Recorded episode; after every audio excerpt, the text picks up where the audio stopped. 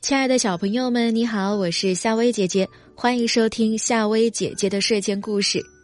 今天啊，夏薇姐姐要和你讲的这个故事，名字就叫做《池塘里的圆月亮》。一朵乌云正从远方飘来，狐狸坐在池塘边打盹儿，月亮把光洒在池塘上。倒映在池塘里的月亮像一面圆镜子。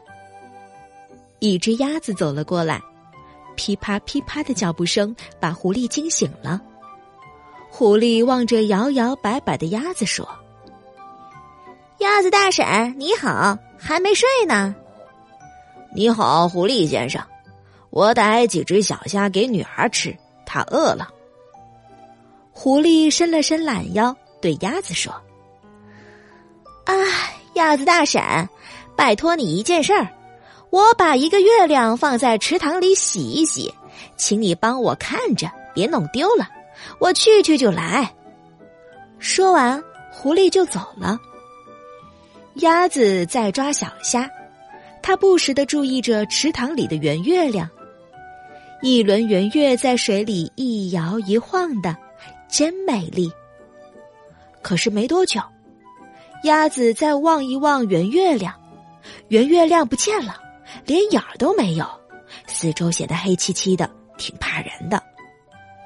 这时，狐狸从树的背后转了出来，他说：“谢谢你了，鸭子大婶，我的圆月亮完好无缺了吗？”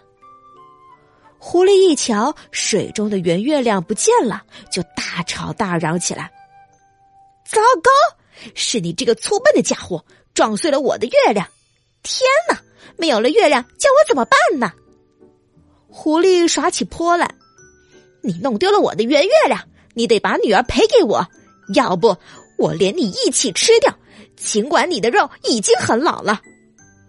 鸭子怕女儿遇害，又怕自己给吃掉，就哭了起来。出来吧，池塘里的圆月亮。狐狸来找我算账，我可要遭殃了。鸭子哭得很悲惨，这个事情啊，让风爷爷知道了，他生气的吼了起来：“狐狸，狐狸坏心肠，让我还你圆月亮！”暴风一吹，雷声轰鸣，电光一闪一闪，乌云变成了雨点落了下来。鸭子不怕雨打，狐狸可倒了霉。他抱着脑袋躲在树底下。